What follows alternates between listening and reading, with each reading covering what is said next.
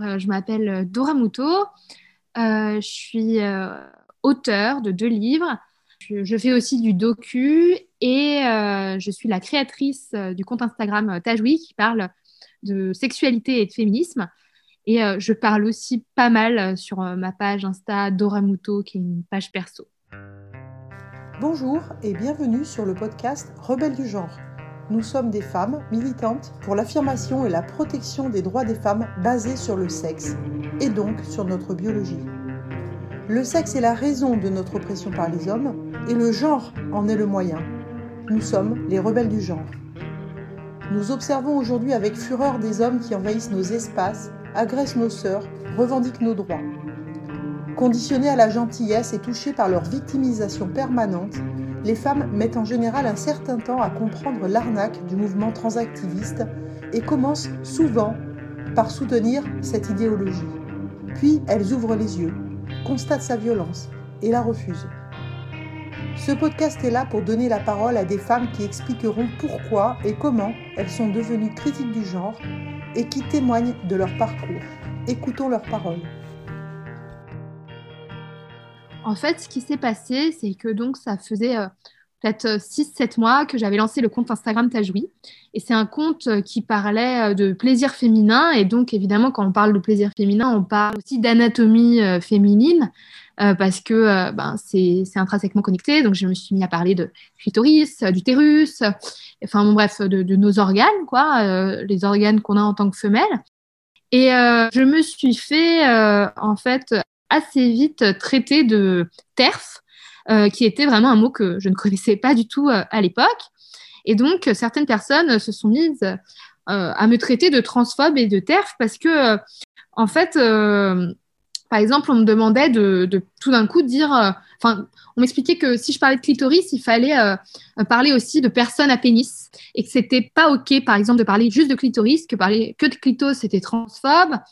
Euh, quand j'ai commencé à parler de règles et à dire les femmes ont leurs règles, on m'a expliqué que non, on ne pouvait pas dire les femmes ont leurs règles, il faut dire les personnes à vulve ont leurs règles. Et en fait, il y a une personne en particulier, une personne, euh, une, personne transactiviste, euh, qui a vraiment fait une fixette sur, moi et qui a commencé à faire des stories à la une qui s'appelait Dora la Terre 1, Dora la Terre 2, Dora la Terre 3. Et ces stories où euh, cette personne me traitait de transphobe et de TERF, c'est vraiment parti à partir de rien. C'est-à-dire que cette personne, un jour, euh, regardait mes stories sur mon compte Doramuto, en plus, même pas Tajoui, et euh, a commencé à m'expliquer que j'étais pas inclusive, des personnes non binaires, trans et compagnie.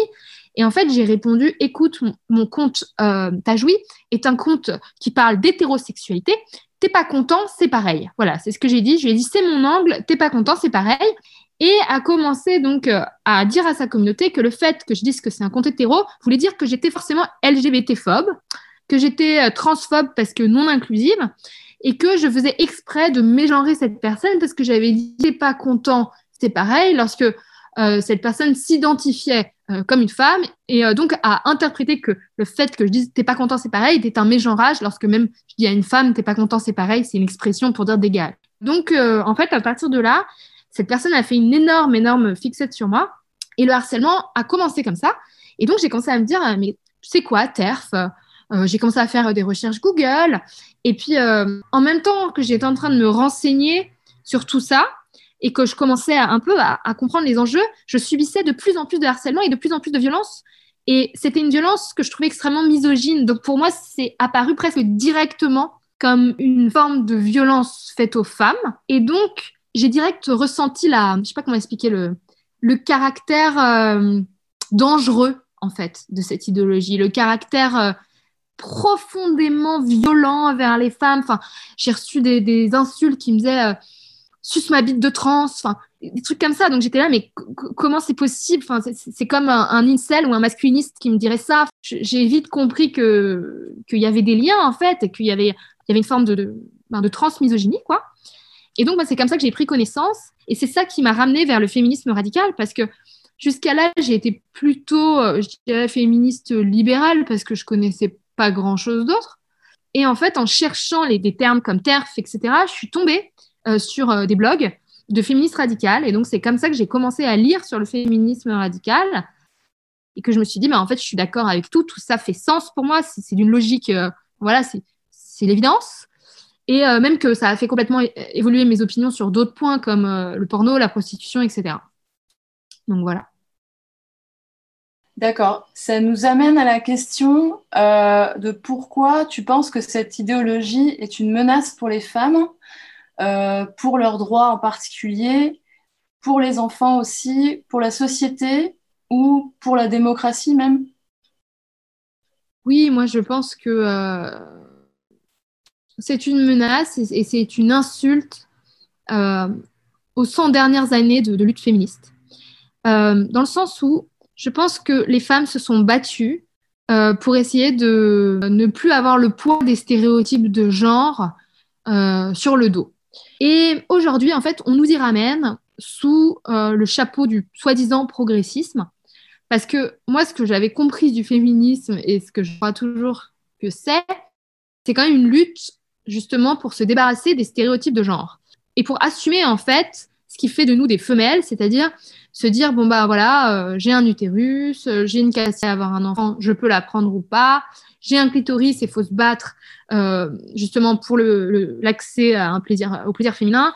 Il faut parler d'endométriose, faut parler de nos règles, enfin faut justement sortir de la honte de nos corps. Mais ce corps, ce corps ne doit pas dicter la personnalité qu'on a dans la vie, ne doit pas dicter la façon dont je m'habille, euh, ne doit, en fait, ne doit euh, rien dicter en soi, euh, parce que les femmes sont toutes différentes.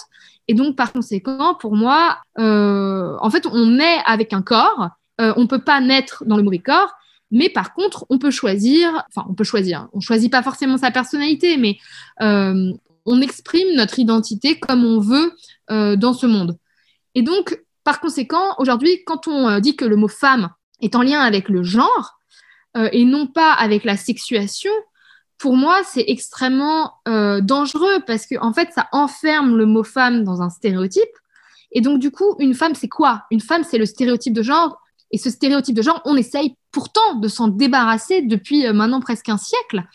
Et si, en fait, les femmes avait réfléchi avec euh, cette idée d'identité de genre, par exemple à l'époque des suffragettes, au lieu de dire, moi, euh, je suis une femme et donc je veux un compte en banque et je veux porter un pantalon, qu'est-ce qu'elles auraient fait? Elles auraient dit, alors moi, je suis un homme. Voilà. Donc si cette idéologie-là avait existé au tout début de la lutte féministe, bah, en fait, euh, les femmes n'auraient jamais eu de, de droit. Donc pour moi, cette idéologie va à l'encontre de la, véritable pensée féministe euh, de la première et de, la deuxième vague. Donc ça, c'est le premier point pour lequel, euh, voilà, enfin, moi, quand on me dit que je suis une, euh, une femme, je, veux qu'on parle de, en fait, tout simplement de ma sexuation. Et je, ne veux pas que ça dise quoi que ce soit d'autre sur moi, à part que je, je, suis née femelle. Je veux pas que ça décrive le fait que j'ai des cheveux longs, que je m'exprime d'une certaine façon que j'ai des faux ongles, que Dieu sait quoi, euh, voilà. Donc euh, ça pour moi euh, c'est très dangereux. Et au-delà de ça, il y a plein d'autres dangers. par exemple, si aujourd'hui on dit que n'importe qui peut devenir une femme, alors les femmes trans, donc des mâles trans identifiés, peuvent jouer dans le sport, dans les sports, enfin, dans les sports féminins. Et donc moi je pensais qu'on avait créé ces catégories-là justement parce que on sait bien que les femmes et les hommes n'ont pas les mêmes euh, muscles, enfin n'ont pas les mêmes capacités musculaires, et donc par conséquent, si on les a divisés en deux, c'est donc euh, que sinon les, hommes auraient toujours gagné. Donc en fait, ça n'a pas de sens, disons. Et là, tout d'un coup, on se retrouve aux Jeux Olympiques avec euh, un mâle transidentifié qui en plus n'a pas transitionné jeune dans sa vie, mais a transitionné très tardivement, donc il a eu des hauts taux de testostérone dans son corps et donc qui a développé une capacité musculaire, il suffit de le regarder en image pour s'en rendre compte, euh, qui joue avec des femmes, donc il prend une place d'une femelle, une femme qui s'est peut-être battue toute sa vie pour avoir une place aux Jeux Olympiques, elle n'aura pas. Et donc, euh, ça, par conséquent, je trouve ça euh, absolument scandaleux que, ce soit pas comme ça, que ce soit pas discuté.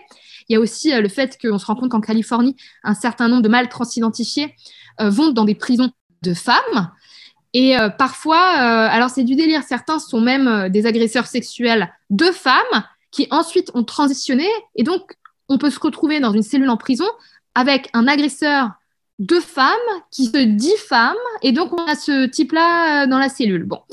moi, ça, je trouve ça un peu, voilà, je, trouve ça extrêmement, extrêmement dangereux, extrêmement bizarre aussi qu'on ne puisse même pas en parler. J'ai aussi remarqué qu'aujourd'hui, il y a un certain nombre de prix, de prix littéraires, enfin bref, prix divers et variés, notamment un en Australie, un prix littéraire que, je regardais. Et je, je, regardais comment postuler. Et je voyais que pour postuler, il suffit de identify as a woman. Voilà. Donc, n'importe qui peut s'identifier comme femme, ce qui ne veut plus rien dire. Aujourd'hui, qu'est-ce que je vois? Je vois que la Belgique a l'intention de supprimer le sexe sur les, sur les cartes d'identité. Et en fait, tout ça mène à une forme de politique de l'effacement du sexe au profit de la notion de genre, genre qui n'est que stéréotype et cliché. Tandis que le sexe, lui, est déjà euh, réel. Je veux dire, euh, c'est la réalité de, nos corps, c'est la réalité de la, de la biologie, c'est la réalité en lien avec, euh, avec le concret. Donc, donc voilà, sur énormément de niveaux, je, je, je pense que c'est très dangereux et je pense aussi que c'est dangereux pour, pour beaucoup de jeunes filles, en fait, qui se retrouvent dans cette idéologie. Et pense que la solution à leur, mal-être est donc euh, la transition pour devenir un homme dans cette société, donc pour devenir le, voilà, le dominant, en fait, celui qui a tous les droits dans cette société. Et je peux pas complètement les blâmer parce que peut-être que si j'avais 14 ans et que j'étais, par exemple, une jeune femme lesbienne avec euh, plutôt euh, l'envie d'une esthétique un peu butch, peut-être que je me dirais que finalement, c'est peut-être plus simple de transitionner, surtout qu'aujourd'hui, on, attend, enfin voilà, dans les communautés adolescentes, queer, on trouve ça hyper cool, qu'on, tout d'un coup, on a un système de soutien gigantesque, que comme ça, on devient plus rapidement aussi quelqu'un qui est très visible sur les réseaux sociaux. On montre sa mastectomie, tout le monde vous applaudit. Donc euh, voilà, pour moi, il y a énormément, énormément de, dangers pour les femmes là-dessous, et notamment euh, à partir du moment où on va pouvoir euh, self-identify, comme disent les anglo-saxons, s'identifier soi-même et que le sexe va disparaître euh, des cartes d'identité, je ne comprends pas comment on va faire des statistiques sur les violences, euh, enfin, les violences faites aux femmes qui viennent particulièrement des, hommes. Il y a quelque chose que je comprends pas. Euh, je comprends pas comment on va faire euh, pour faire des voilà des études sur les hommes et les femmes en médecine. En fait, il y a plein de choses qui, j'ai l'impression, sont complètement laissées à l'abandon en termes de réflexion. Voilà, parce que la woke culture a décidé que, euh, que tout questionnement euh, serait euh, transphobe et ferait de, de, de, la personne qui questionne une personne horrible à, mettre sur le bûcher. Voilà. Est-ce que tu peux parler de, du fait que tu parles avec ta réelle identité et que tu n'es pas anonyme? Oui. alors moi, je, je parle avec ma réelle identité sur Internet. Si c'était à refaire, peut-être que je choisirais un pseudo. Parce que moi, quand j'ai commencé à parler euh, sur Internet, euh, j'étais pas une militante. Déjà, j'ai eu d'autres blogs avant et je voyais pas le problème à révéler ma véritable identité. Mais euh, donc, c'est resté tout simplement. C'est-à-dire que ça n'a pas été une volonté de ma part en soi de parler de ce sujet-là avec euh, mon visage découvert. Mais bon, ça s'est fait comme ça. Et aujourd'hui, j'ai tendance à penser qu'il faut vraiment beaucoup plus de femmes qui montrent leur visage autour de cette thématique parce que, en fait, on voit bien en France euh, euh, les, figures les plus visibles euh, sur ce sujet aujourd'hui, c'est Marguerite. Moi, il y a aussi Pauline, enfin voilà, qui est avec son vrai nom. Enfin, on est quelques-unes et en fait, il y a beaucoup d'attention sur nous parce que on est des humains réels qui, voilà, qui incarnons cette lutte et cette pensée. Et il y a effectivement d'autres comptes Insta avec avec des femmes qui ne donnent pas leur véritable identité leur visage. Et ces comptes-là sont quand même moins suivis parce que je pense qu'on a tous et toutes besoin euh, d'identification tout simplement. Et donc, par conséquent, euh, je pense que c'est extrêmement urgent que, les femmes osent parce que, en fait, le fait que les femmes n'osent pas euh, montrer leur vrai visage, ça valide le fait que ce serait comme pas bien de dire ce qu'on dit. Il y aurait un truc honteux à dire ce qu'on dit ou un truc trop dangereux. Tandis que si on sortait tout notre visage et on disait bah quoi, euh, quoi, j'ai rien dit spécial. Enfin, je veux dire, j'ai dit que euh, une femme c'est une euh, femelle adulte humaine. Est-ce que je vais vraiment aller sur le bûcher pour ça? Est-ce que, est-ce que dire une évidence pareille Enfin, si ça c'est sensu, mais, mais où va le monde en fait? Qu'est-ce que ça dit de, de, la haine envers les femmes? Enfin, c'est un malade en fait. Et, je pense que finalement, on rentre dans ce jeu-là en ne montrant pas notre visage. Parce que c'est un peu comme si, oh là là, je dis un truc hyper tabou, ou là là, je, je, me cache. Enfin, je peux le dire, mais pas le dire. Lorsque faut revenir sur terre, on dit un truc, mais on dit le, un truc, c'est le béaba. Enfin, je veux dire, on dit rien de fou. On, dit un truc, mais tellement une banalité en fait, que c'est ça qui est choquant. Voilà. Est-ce que tu aurais une anecdote à raconter sur un événement qui t'a marqué concernant la transidentité ou le transactivisme? Euh, C'est dur à dire parce qu'il y a tellement de choses qui m'ont marqué. C'est le festival du choc en fait pour moi. J'ai du mal à parler d'un événement en particulier. Euh, ben, euh, récemment, si, en fait, qui me choque terriblement, c'est que en l'espace de, trois ans, ça a été extrêmement vite. C'est surtout ça, moi, qui me, que je trouve incroyable, c'est-à-dire que euh, les transactivistes sont des très très grands stratèges.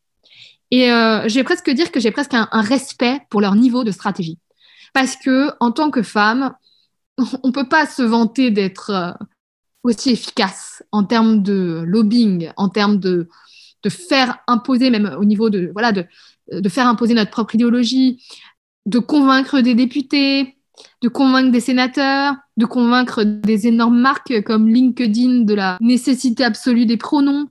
Euh, c'est-à-dire qu'ils sont d'une organisation à faire tomber par terre, euh, d'une rapidité euh, absolument folle.